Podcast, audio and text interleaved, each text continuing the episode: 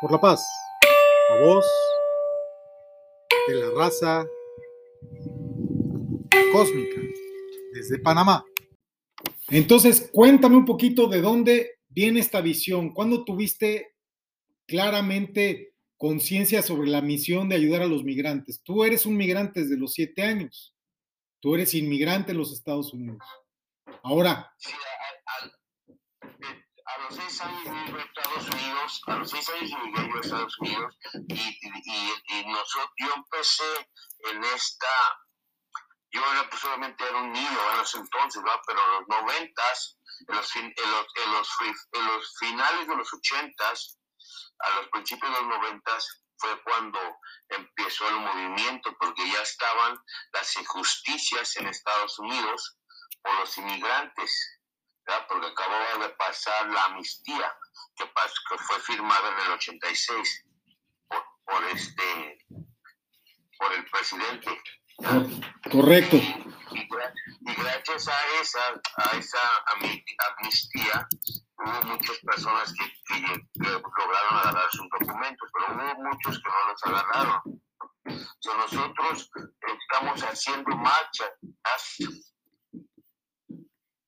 marchas, bastantes marchas hicimos una, una de ellas que recuerdo, que era, que era, el, era el, el, el pueblo, ¿va? Que, si los inmigrantes, un día que hubo una para, para de, personas, que nadie fuimos a, trabajar nadie comprarse, con lo cual Estados Unidos tuvo pérdidas de billones de dólares por nosotros no haber trabajado. Y desde ese entonces eso pasó en los primeros, en el principio de los noventas, cuando tuvimos esa marcha. Ajá. Estamos hablando de la administración Bush. Fueron varias personas que participaron. Correcto. Sí, te escuchamos. Y entonces. Estaba Bush en ese entonces es, es el, el, el, que firmó era, el, el, Reagan. Reagan era el que nos dio la amnistía, ¿verdad? Ajá. Pero ya cuando, cuando eso pasó, nosotros éramos pequeños, hubo mucha gente, muchísima gente, había millones de personas en, ese entonces estimaron que había 20 millones de inmigrantes que se habían registrado, pero muchos de ellos no lo hicieron y hubo marchas en Nueva York, en, Chicago, en Los Ángeles, en San Diego, en diferentes ciudades, en, San Francisco, pero un día que, que, fue, que fue cuando, cuando decidimos, ¿ah? como, como personas, ¿verdad? que íbamos a parar y íbamos a hacer que un, un día sin inmigrantes, y ese día fue, tuvieron esa pérdida, pérdida de billones de dólares. Y era para demostrarle a Estados Unidos que nosotros sí teníamos derechos y que sí contábamos y éramos parte de la economía. Sí, lo firmó, lo firmó precisamente como dijiste tú, Ronald Reagan, el 6 de noviembre de 1986, firmó la ley de control y reforma de la migración. Eso lo firmó Reagan, tenías toda la razón. Y eso fue la comisión Hesburg la que lo llevó a cabo, ¿verdad? Desde 1982 ya había trabajos del senador republicano por el estado de Wyoming, Simpson, por el estado de Kentucky estaba Romano Mazzoli, se llamó también ley Simpson Mazzoli por estos legisladores, ¿verdad? Entonces, esto abrió las puertas a 2.7 millones de inmigrantes a obtener papeles, como se dice por allá, ¿verdad? Pero se quedaron muchos afuera, ¿verdad? Sí, sí, porque todo, hubo, hubo, hubo, las leyes la Corte Ordenó que hicieran algo al respecto y no lo hicieron. La, Corte de, de, Migración, la, identidad de migración, ellos decidieron actuar por sí mismos corruptamente. Nos quedan 40 segundos, nos quedan 40 segundos, escasos 45. ¿Qué hace la voz de la raza cósmica desde entonces? ¿Qué quieres hacer en los 30 segundos que te quedan a partir de ahora? Con esta página, cuéntame. Pues vamos, vamos, vamos a fluir y, a, compartir este conocimiento de cómo hemos, han violado nuestros derechos por los últimos 40 años, y si no es que más todavía, ¿verdad?, de muchos inmigrantes, y no nomás en Estados Unidos. O sea, esa es una de las cosas, pero otra de las cosas que también vamos a estar viendo es no nomás sobre, sobre los inmigrantes, es sobre cómo llegan al poder personas como el presidente que acaba de salir de Estados Unidos, que es, que, es el Trump, por lo cual se roban la presidencia, por lo cual pasó en, la evidencia, dice, ¿verdad? No, o sea, no, hubo, un juzgado, por lo cual todo, todo, hubo gente que fue involucrada en cómo manipularon el sistema de votos. Y esto perjudica obviamente a los migrantes. Ya se nos pasaron 27 segundos y entonces recuérdanos la página thevoiceofhumanity.org, ¿verdad? Sí, permíteme tantito. Antes de que sigamos adelante, quiero, quiero esto muy, muy claro.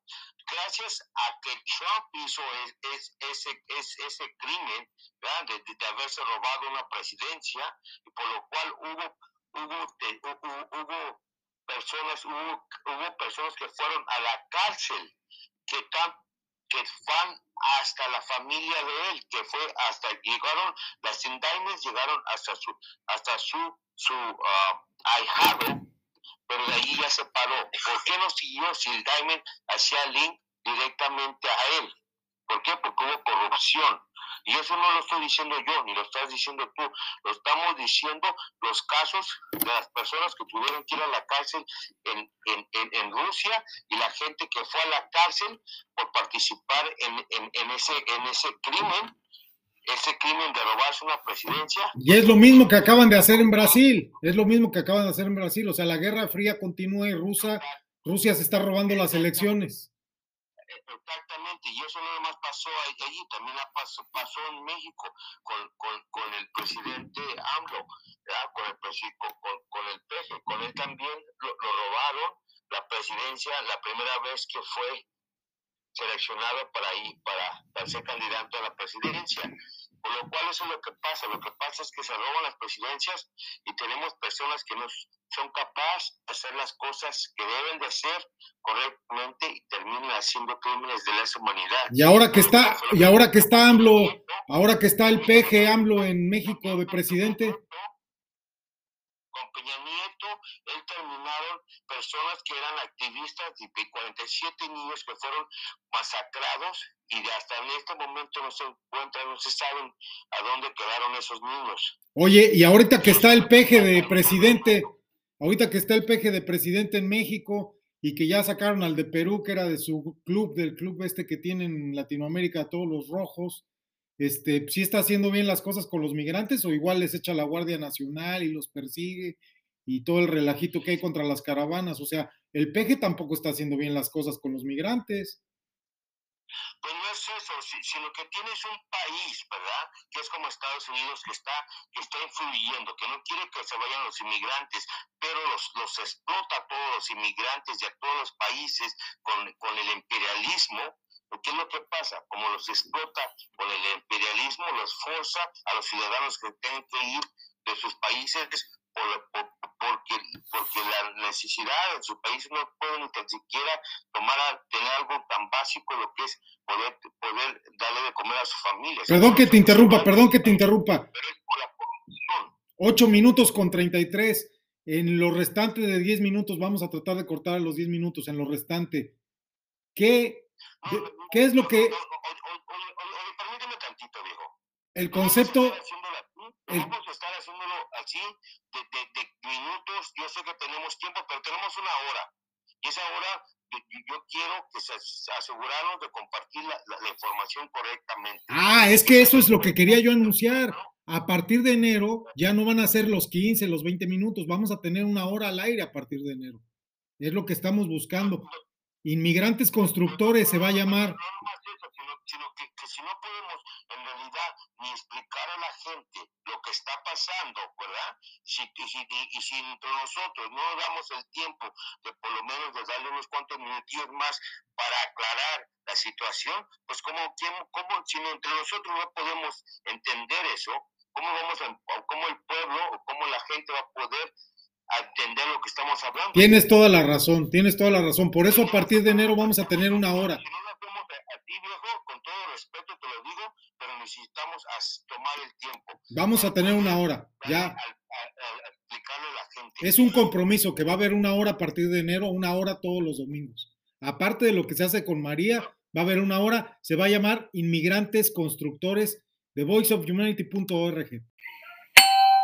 Por la paz, la voz de la raza cósmica desde Panamá.